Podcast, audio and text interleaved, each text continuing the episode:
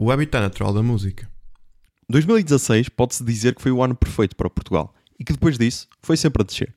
Ganhámos o Euro em casa da França com um golaço de Éder aos 109 minutos, proporcionando um dos dias mais felizes na vida de muitos portugueses. Neste mesmo ano, elegemos Marcelo Rebelo de Sousa como Presidente da República, António Guterres era indicado para Secretário-Geral da ONU e era inaugurado o Túnel do Marão, tornando-se no maior túnel da Península Ibérica, com 5 km e 600 metros, reduzindo a distância de Trás-os-Montes para o resto do país. Mas como nem só de Portugal se fez 2016, chegámos à altura das notícias tristes. O auto-intitulado Estado Islâmico continuava com os seus ataques terroristas, destacando-se pela negativa e pela proximidade os ataques nas cidades de Bruxelas, Nice ou Berlim. Os habitantes do Reino Unido votavam favoravelmente à saída da União Europeia, o famigerado Brexit, e como cereja no topo de bolo de merda, tivemos a eleição de Donald Trump como presidente dos Estados Unidos da América. Foi neste ano que também ficámos a conhecer os Panama Papers, que mostraram que afinal milionários e empresas fogem à cobrança de impostos usando offshores, o que surpreendeu todo mundo. E talvez a única notícia a nível mundial que se podia destacar pela positiva foi a visita de Barack Obama a Cuba, no mês de março, sendo este o primeiro presidente dos Estados Unidos da América a visitar o país em quase 90 anos. Mas como todos sabemos, depois seguiu-se Donald Trump e a mínima hipótese de aproximação entre os dois países foi totalmente destruída. Por isso, yeah. 2016 ficou ainda marcado pelas mortes de nomes reconhecidos em todo o mundo, como Muhammad Ali, David Bowie, Prince, Alan Rickman, George Michael, Carrie Fisher, Fidel Castro ou Johan Cruyff. Além de Nicolau Breiner, que apanhou o país de surpresa. Na música, o ano ficou marcado pelos lançamentos de Black Star, de David Bowie, lançado dois dias antes da sua morte, Lemonade, de Beyoncé, Blonde, de Frank Ocean, A Moon Shaped Pool, dos Radiohead, ou My Woman, de Angel Olsen.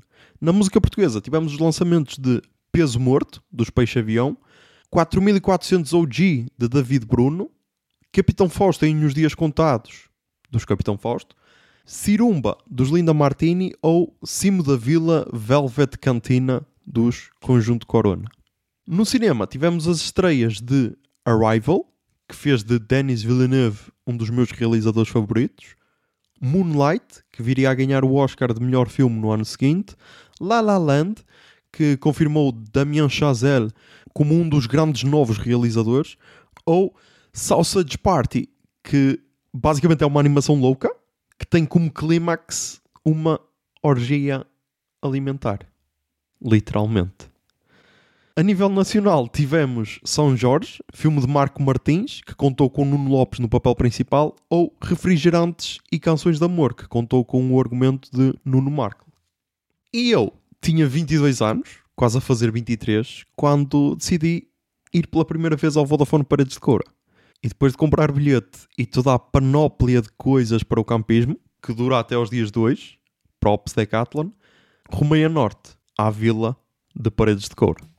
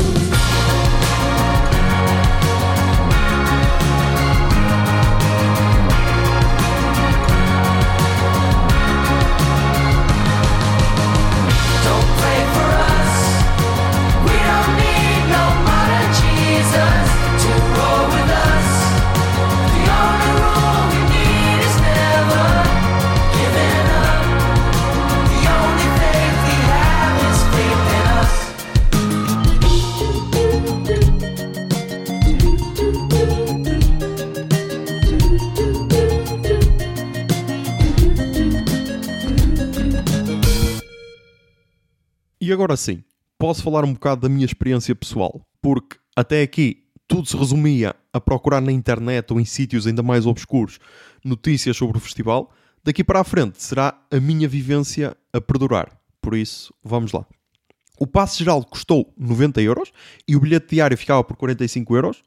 O festival decorreu nos dias 17 a 20 de agosto, mas a festa começava antes com o Festival Salva a Vila, que contou com os seguintes nomes: The Bell Race, Pega Monstro, Quell Dead Gazelle, Galgo, Paraguai, Imploding Stars, Duquesa, Time for Tea e ainda os DJs A Boy Named Sue, Lince, Joaquim Quadros e Beach Boys. E sendo totalmente sincero, e tentando que a memória não me atraiçou, acho que não vi nenhum destes nomes. Porquê? Pá, primeiro porque estava sozinho, ok? E depois não sabia bem o que é que era o Soba e então não fui assim com tanta antecedência. E só no último dia, ou seja, na véspera do festival em si, é que fui até à vila a pensar que ia para o Soba Vila, mas deparei-me com um conjunto musical que estranhamente não era parecido com o tipo de música que se tocava no festival e só depois reparei que o palco do Sol Vila ficava mais em cima e que o centro da vila não era ali. Por isso, pá, já, yeah, um bocado de vergonha alheia, um bocado de erro de amador, mas é o que temos na primeira edição.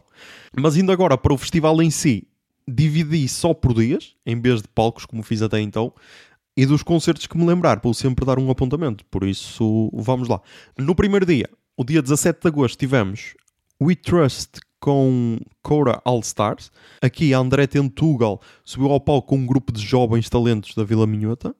Best Youth, do Porto, que foi o meu primeiro concerto no Habitat Natural da Música. Minor Victories, banda de rock alternativo do Reino Unido. Unknown Moral Orchestra, este foi o primeiro concerto em que, em que senti a vibe de Paredes de.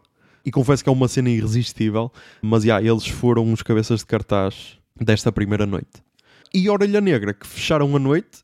E sim, tal como vai acontecer com muitos nomes desta edição, eu desconhecia estes miúdos. Uh, e fiquei a gostar.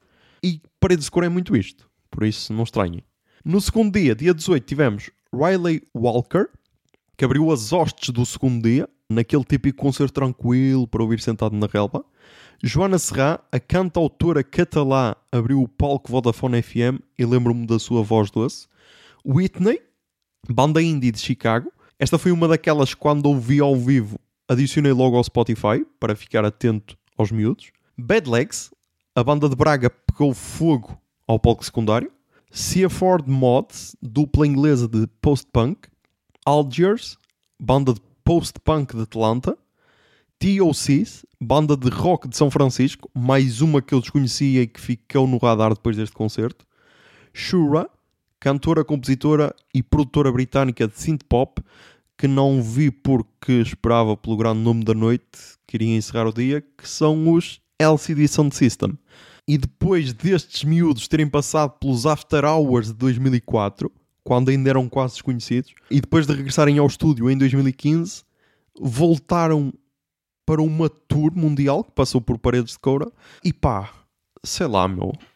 Foi o melhor concerto da edição. Foi um daqueles concertos que vai ficar para a história do festival, por isso. Yeah.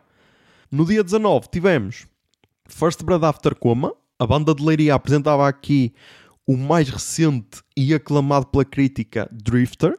E pá, foi paixão à primeira vista, ok? E foi a primeira vez que eu me arrepiei com música ao vivo ao ouvir a Tierra del Fuego e pá, e desde aí acompanho-os sempre que posso. Kevin Morby, músico, cantor e compositor de indie rock do Texas. Sean Riley and Slow Riders, banda de rock de Coimbra. Crocodiles, banda de noise pump de San Diego. King Gizzard and Lizard Wizard. Eu não sabia nada destes gajos, mas quando os ouvi, a minha reação foi tipo: Ok, não percebi nada, nunca vi nada igual e só sei que quero mais. E pá, e a partir daí comecei a mergulhar uh, a fundo nestes gajos australianos e pá, foi explosão de cabeça atrás de explosão de cabeça, por isso, yeah, incrível. Jacob Gardner, músico neerlandês de neopsicadélico, The Vaccines, banda londrina de indie rock, gostei, mas mais uma vez estava à espera dos cabeças de cartaz, que foram os Cage the Elephant. E eu lembro-me de, na edição de 2014, ter dito que havia uma relação de amor entre a banda e paredes de couro e cenas. E pá, em 2016 consegui comprovar isso ao vivo. E pude sentir que efetivamente é uma cena diferente, estás a ver? E sei lá, voltem só, voltem só. E no último dia, dia 20 de agosto, tivemos Grandfather House. O trio de Braga abriu o último dia do festival. Eu gostei, mas lembro-me de ter um gajo ao lado com uma lateral de uma caixa de minis a pedir a baqueta do baterista da banda. E pá, são estas memórias que às vezes ficam, ok? The Last International, banda de hard rock de Nova York, mas que mantém uma relação especial com Portugal por causa das raízes portuguesas do guitarrista Ed Pierce, filho da mãe e Ricardo Martins. Uh, e pá, quando se junta um dos grandes guitarristas portugueses e um dos grandes bateristas portugueses, só podia dar uma cena fixe. E pá, eu curti bué deste concerto. Capitão Fausto, a banda lisboeta apresentava o seu mais recente Capitão Fausto tem os dias contados, e o menino agradecia. Motorama, banda russa de post-punk.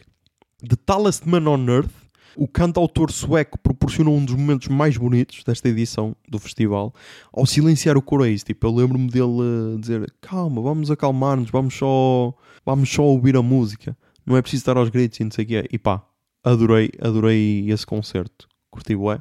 Cigarettes After Sex, banda de Dream Pop de El Paso, e só lhes prestei atenção depois do festival. Pá, foi uma pena, mas de certeza que ainda os voltarei a ver ao vivo, por isso, tranquilo. E Portugal The Man, que para encerrar a edição de 2016 tivemos uma banda de rock psicadélico do Alasca, ah, que por acaso tem o nome de Portugal no título. E foi mais um dos bons concertos desta edição do festival. Acerca desta edição, só posso dizer que cumpriu a missão de me fazer apaixonar por esta vila e fazer-me rumar a ela durante pelo menos uma semana do mês de agosto, onde durante essa semana o que importa é o convívio o amor e a música. Por isso, missão cumprida. No fim da descrição do ano 2016, tocou a Modern Jesus, dos Portugal The Man, e para encerrar, acabamos com a All My Friends, dos LCD Sound System.